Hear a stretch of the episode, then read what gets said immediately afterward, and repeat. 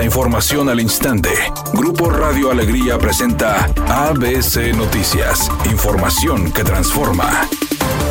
¿Qué tal? Muy buenas tardes, esta es la información. Mediante una transmisión en su Instagram, el director de inspección de la Secretaría del Trabajo de Nuevo León, Blas Humberto Escamilla González, hizo una denuncia pública que involucra la usurpación de funciones al cerrar negocios con la ayuda de sellos falsos por parte de individuos en operativos de inspección laboral. El director de inspección dio a conocer en sus redes sociales una suspensión falsa que se llevó a cabo en un negocio de comida coreana sobre la avenida Concordia en el municipio de Apodaca. Escamilla González mediante una transmisión en vivo, acusó a la Fiscalía del Estado de Nuevo León y a diputados de estar detrás de esta acción, con el fin de extorsionar a locatarios con fines de dañar la imagen del gobierno de Nuevo León y de la Secretaría del Trabajo. El director de inspección mostró ejemplos de sellos falsificados y destacó la diferencia con los sellos genuinos utilizados por la Secretaría del Trabajo, en los cuales señaló las diferencias en la impresión así como en los colores.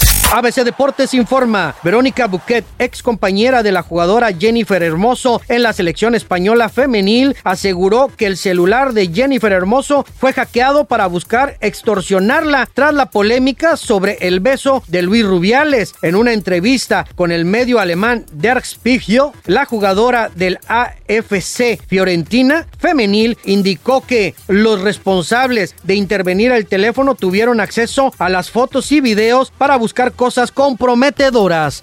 El cantante Steven Taylor, vocalista de la banda Aerosmith, reveló que tiene daño en las cuerdas vocales, por lo que tendrá que estar alejado de los escenarios al menos 30 días, en lo que los doctores analizan su recuperación. Esto viene a darle en la torre a la gira que recientemente iniciaron para despedirse y celebrar 50 años de carrera. Recién habían iniciado los shows en Finlandia y tienen pactadas 30 fechas por varias ciudades de Estados Unidos y Canadá, mismas que tendrán que ser aplazadas hasta que Steven Taylor esté completamente recuperado.